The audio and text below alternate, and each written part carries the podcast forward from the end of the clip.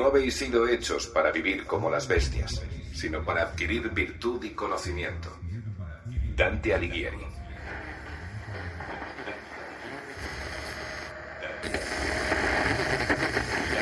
Continúa el debate sobre el origen de los mensajes descubiertos en el llamado gen problema. A medida que se desestima la hipótesis del arma biológica, va cobrando fuerza la posibilidad del origen extraterrestre. Einige zögern die Hypothese, dass es sich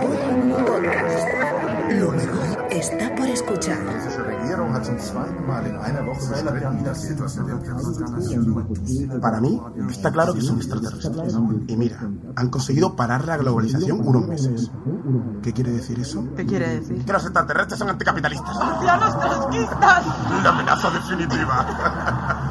¿Por qué la NASA no dice nada? Si no tienen nada que ocultar, ¿por qué no hacen público su archivo de transmisión? davanti alla sofferenza dove si misura il vero sviluppo dei nostri Tenemos que empezar a asumir que los hijos de Dios están en todas partes. Son las palabras del Santo Padre, que se ha referido así a las crecientes Se sospechas trata de Amigas de Cayo, una secta que a través de las redes sociales ha reunido en este pueblo de Soria a más de 3.000 personas. Su líder, el agricultor. Gaia sufre por todo lo que estamos haciendo. La evolución, los transgénicos. Creíamos que nos iba a salir gratis, pero nada sale gratis. Nosotros enfermamos el planeta y ahora él nos enferma a nosotros. La naturaleza ha dicho, basta.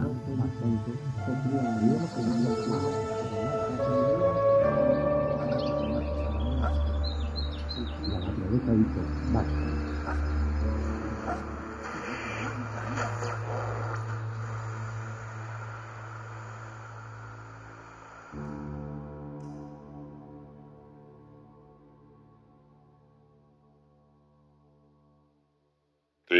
de Dios. Episodio 3 de 8.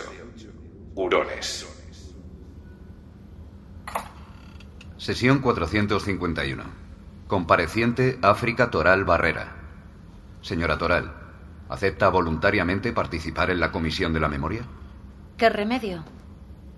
¿Acepta voluntariamente o no? No sé si voluntariamente es la palabra. Sugiere que ha sido presionado. Esos matones de ahí fuera me han estado persiguiendo durante una semana. ¿Los militares? Lo que sean. No podemos grabar su declaración si no da su consentimiento explícito. Entonces no me pregunten. Tenemos que hacerlo. Señora Toral, nadie tiene ganas de perder el tiempo. Si quiere marcharse, está en su perfecto... Estoy aquí, ¿no? Sí, acepto. Le informamos de que esta sesión va a ser grabada, transcrita y archivada para futuras consultas. Genial. Cuéntenos a qué se dedicaba usted en 2026. Trabajaba como indagadora para la Organización de Naciones Unidas. Pónganos en contexto. Díganos qué eran, a qué se dedicaban, por qué fueron instaurados. En 2025 se supo que el STG no lo provocaba un virus. Se descubrió que despertaba un gen dormido, el gen problema, y que tenía 8.128 combinaciones distintas. ¿Hace falta que me detenga en esto? Céntrese en su trabajo. ¿Por qué creó la ONU el cuerpo de indagadores? Es lo que intentaba decir. Se descubrió que esas 8.128 variantes del gen problema eran palabras.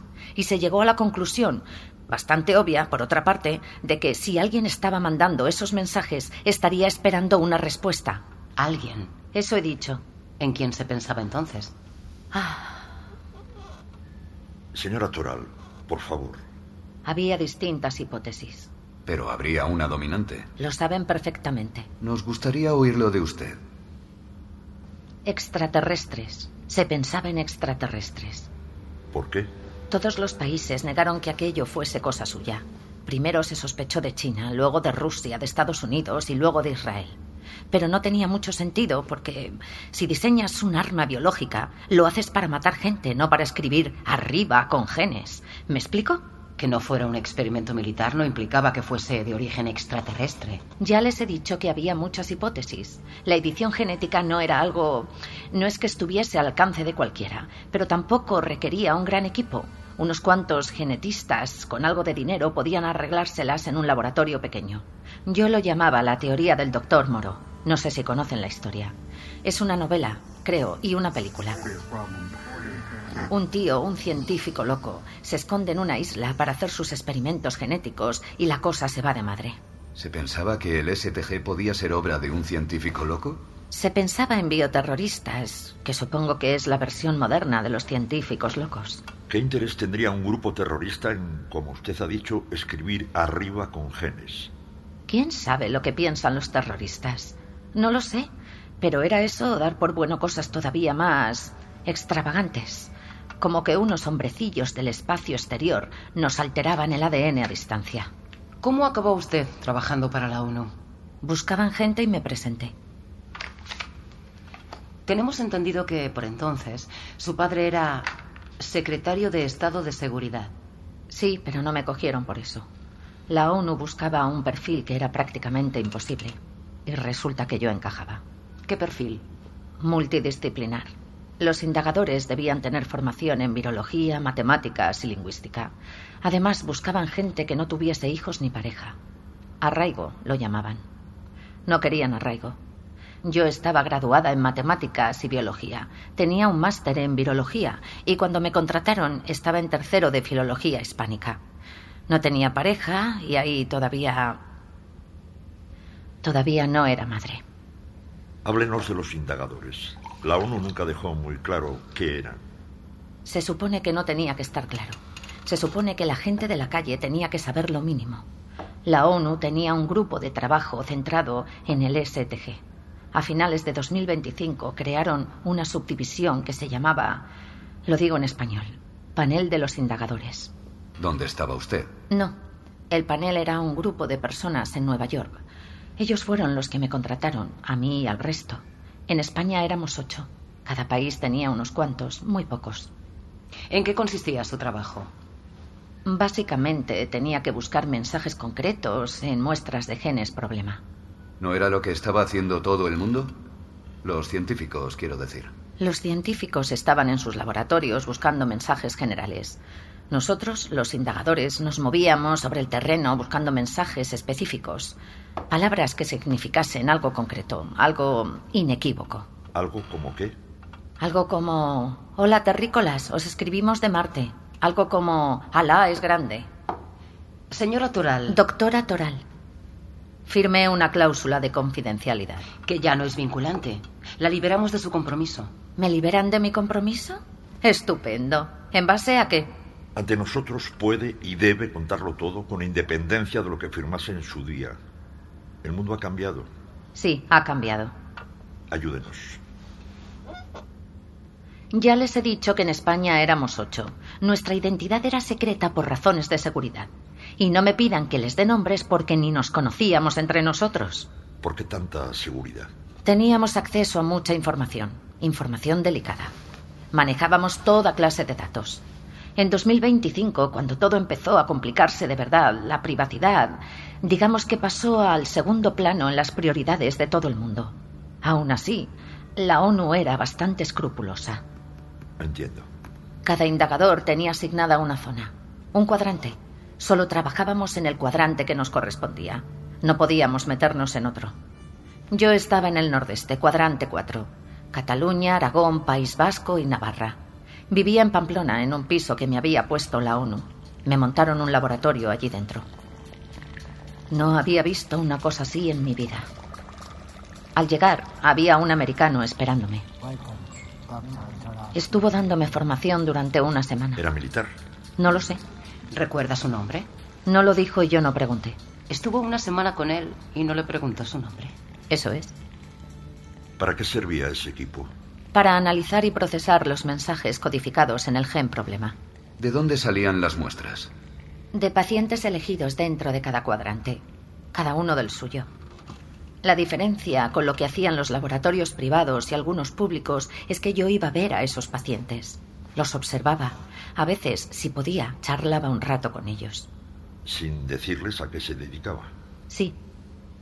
Me hacía pasar por una turista o por una periodista o lo que fuese. ¿No habría sido más fácil hacer todo eso públicamente? Sin tanto secretismo. Más fácil, seguro. Lo que pasa es que al principio hubo varias agresiones. Al principio. Cuando los indagadores empezaron a actuar en Estados Unidos, su identidad era pública y tuvieron problemas. A un chico le dieron una paliza, lo dejaron en coma. ¿Quién? Gente. conspiranoicos, chiflados. Llámelos como quiera. ¿Grupos organizados? Generalmente sí. ¿Qué argumentaban? Cuando te pegan no se argumenta mucho. Algo reclamarían. ¿Por qué les atacaban? Nos veían como ladrones de datos genéticos. Y algo de razón tenían, supongo. Teníamos el ADN de millones de personas. No solo los genes problema, nos daban el código genético completo de toda esa gente. O sea que la ONU se estaba haciendo con una base de datos genéticos global. Eso era nuevo y potencialmente peligroso. ¿En qué sentido? Bueno, si un gobierno dispone del mapa genético de toda su población, puede, podría teóricamente, y subrayo lo de teóricamente, hacer cosas que solo afecten a un grupo concreto de ciudadanos. A un solo ciudadano incluso. Fue esa gente, los conspiranoicos, los que nos pusieron el mote a los indagadores. Hurones. Sí. Se supone que los hurones escarban en la basura para alimentarse. Venía de ahí. Y caló, como saben. Hoy ya nadie se acuerda de que nos llamábamos indagadores. Para todo el mundo éramos los hurones. ¿Usted se consideraba una ladrona? Obviamente no.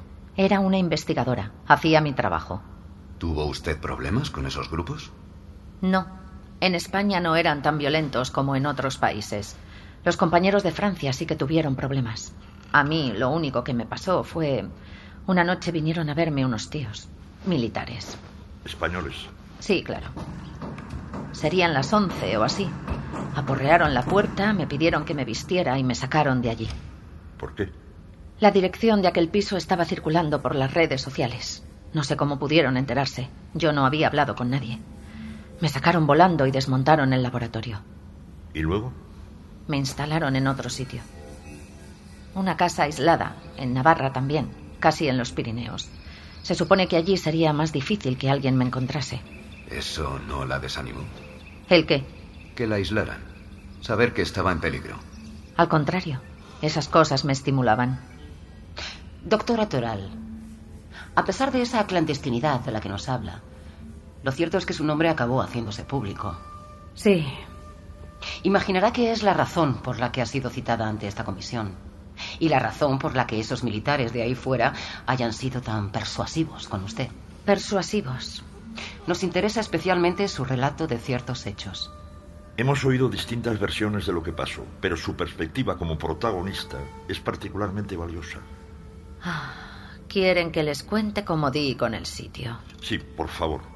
Y me garantizan que nadie me pedirá cuentas después. ¿Quién iba a hacerlo? Que yo sepa, la ONU sigue existiendo. La ONU es una de las impulsoras de los comités de la memoria. A todos los efectos, nosotros somos la ONU. Pues no lo parecen. Parecen tres personas con una grabadora vieja. Además, si ustedes trabajan para la ONU o son la ONU, o como quieran decirlo, saben perfectamente lo que pasó. Pero usted lo vivió. Usted lo hizo. Necesitamos su testimonio. Para la posteridad, ¿no? ¿Saben lo que más me molesta? Que dijeron que fue suerte. Y una mierda. Estuve un año buscando mensajes. Revisé miles de muestras. Miles. Trabajaba día y noche. No tenía otra cosa que hacer. No podía volver a casa ni visitar a mis padres. No fue casualidad ni fue suerte. Fue el resultado de muchísimo trabajo. Razón de más para que nos lo cuente. Ya. Pasó en esa casa que les he dicho. Estaba en el culo del mundo. Desde la ventana veía los Pirineos. Eso ya era Francia. Aunque yo analizaba muestras de todo el cuadrante, lo que mejor me pillaba era la gente que vivía por allí alrededor, claro. Había varios pueblos de montaña que tenía 40 minutos en coche como máximo. Las carreteras eran un asco, pero merecía la pena. Esos pueblos tenían una incidencia altísima de STG. Nadie sabía por qué. Eso quería decir que había mucha densidad de mensajes por algún motivo, así que decidí concentrarme en ellos, a ver qué encontraba. Y encontré algo. ¿Dónde? En un pueblito, uno muy pequeño. Se llama Piedrita. Está al lado de un embalse. Me enviaron las muestras de cuatro pacientes de allí.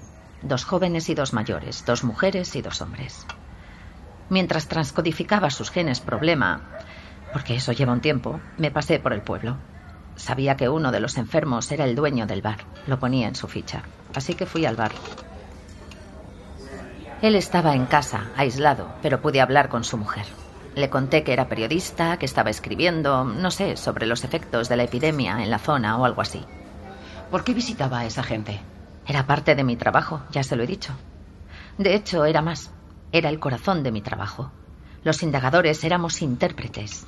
Para interpretar un texto necesitas conocer el contexto. Y los enfermos eran el contexto. Exactamente. El caso es que los genes problema de esos pacientes, los de piedra, tenían una misma palabra en común.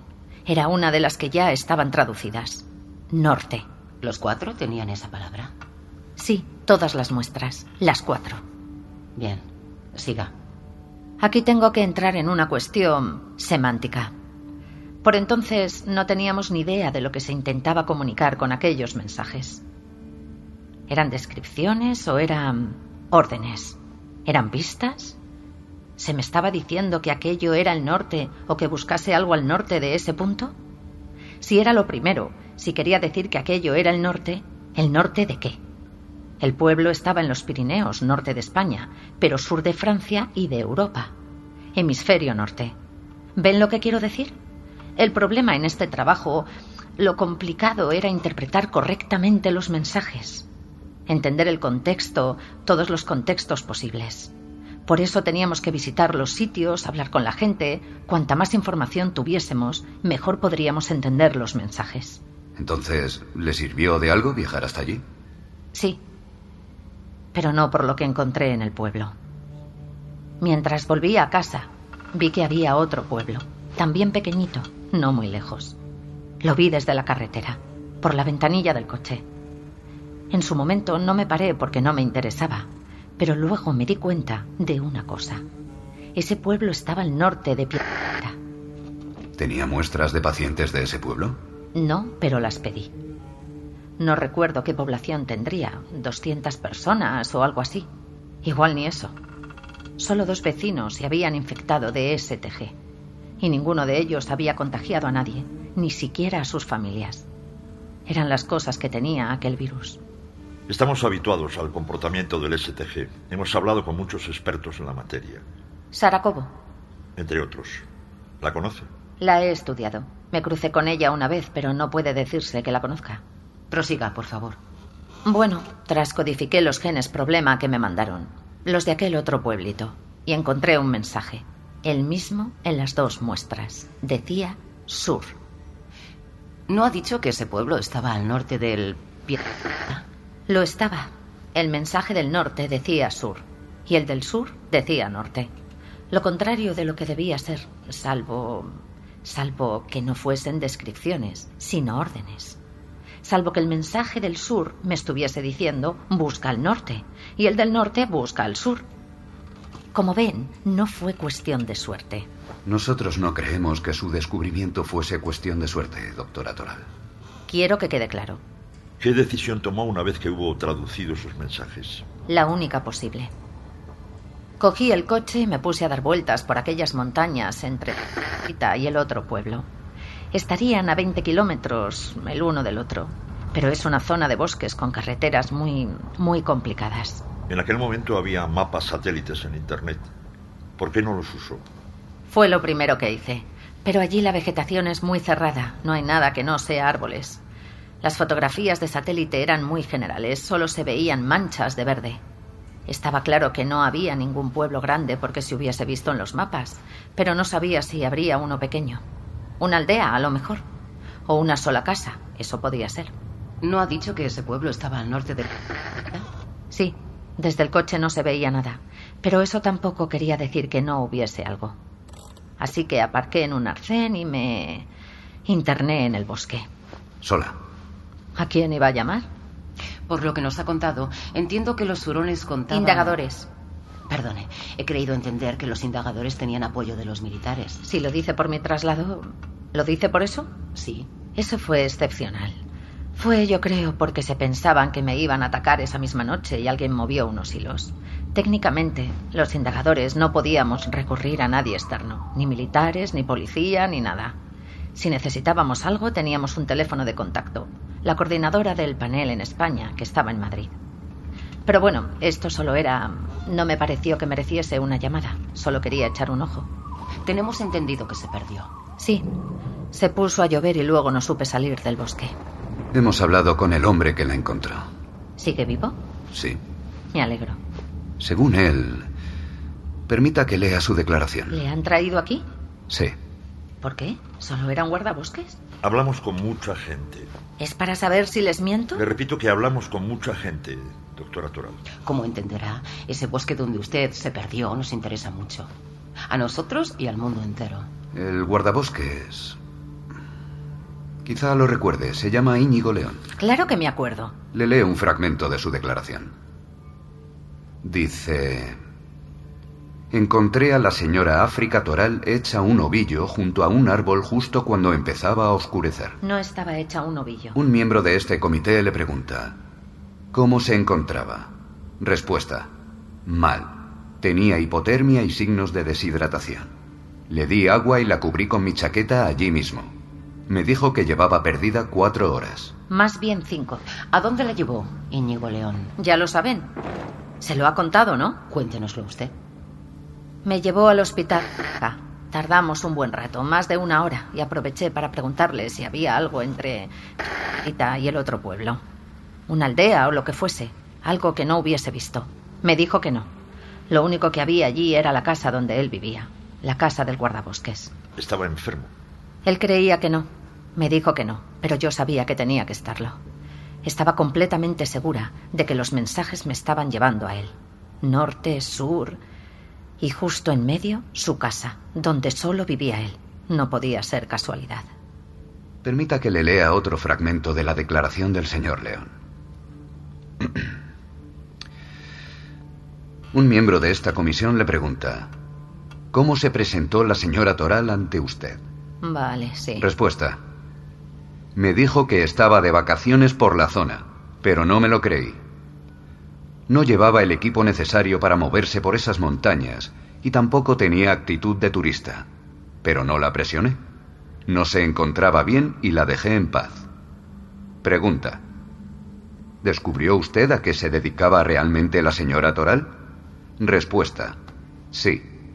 Pregunta. ¿Cómo lo descubrió? Respuesta. Me lo dijo ella misma, unos días después. Pregunta. Esa información era secreta. ¿Por qué se la confesó? Respuesta. La señora Toral y yo... Permanece en silencio unos segundos. La señora Toral y yo nos vimos después de aquel incidente. No hace falta que siga. ¿Mantuvo una relación con el señor León? ¿Eso es muy relevante para su investigación? En cierto aspecto, sí. No, no mantuve una relación con él. Pero me dio su número de teléfono y le llamé al día siguiente. Me llevó al sitio donde vivía, la casa del guardabosques. Ese día, él ya tenía tos. Estaba clarísimamente enfermo. Decía que era por la mojadura que cogió por mi culpa, pero yo sabía que no era eso. Era ese teje. La tercera vez que nos vimos le conté a qué me dedicaba. Le dije que era una indagadora, que estaba investigando por allí. Algo que tenía estrictamente prohibido. Confiaba en él. ¿Eso lo decidió usted? Suelo decidir yo misma en quién confío, sí. ¿Le tomó una muestra de ADN ese día? Lo dice como si se lo hubiese robado mientras dormía. ¿No lo hizo? No, claro que no. Se lo pedí y él me dejó. ¿Por qué no lo solicitó a sus superiores como tendría que haber hecho? A ese contacto que ha dicho en Madrid. Mi técnica era bastante más rápida. Deje que lea las palabras del señor León. No hace falta. Será solo un minuto. Pregunta. ¿Le explicó la señora Toral para qué necesitaba una muestra de su ADN? Respuesta. Me dijo que estaba a punto de descubrir algo y creía que yo era la clave. Pregunta. ¿La creyó usted?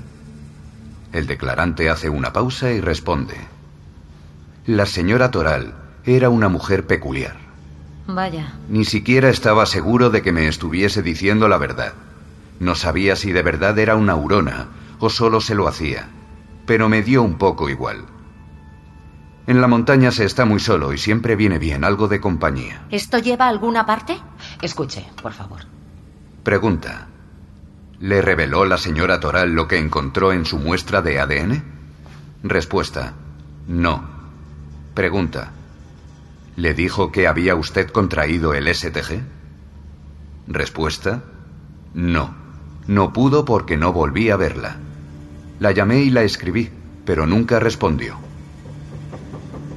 Dos semanas después, mientras estaba en la cama, aparecieron allí un montón de militares y gente con trajes de biocontención.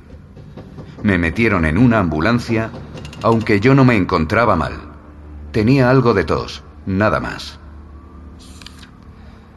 Ni siquiera dejaron que me vistiera. No me informaron de nada. Solo me dijeron que tenía que marcharme de allí inmediatamente. ¿Es eso correcto, doctora Toral? La primera parte sí. Me llamó y me escribió. La segunda, lo de los militares, no lo sé. Yo no estaba allí ni tuve nada que ver. Algo tendría que ver. Esto lo provocó usted. Yo me limité a comunicarle a mi superior lo que había encontrado. Lo que pasó luego fue decisión suya. A mí nadie me informó de nada. Me enteré por la prensa. Díganos, doctora Toral, ¿qué encontró en el gen problema del señor Íñigo León? Un mensaje.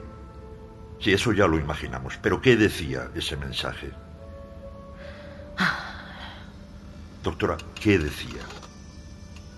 Aquí. Decía, aquí.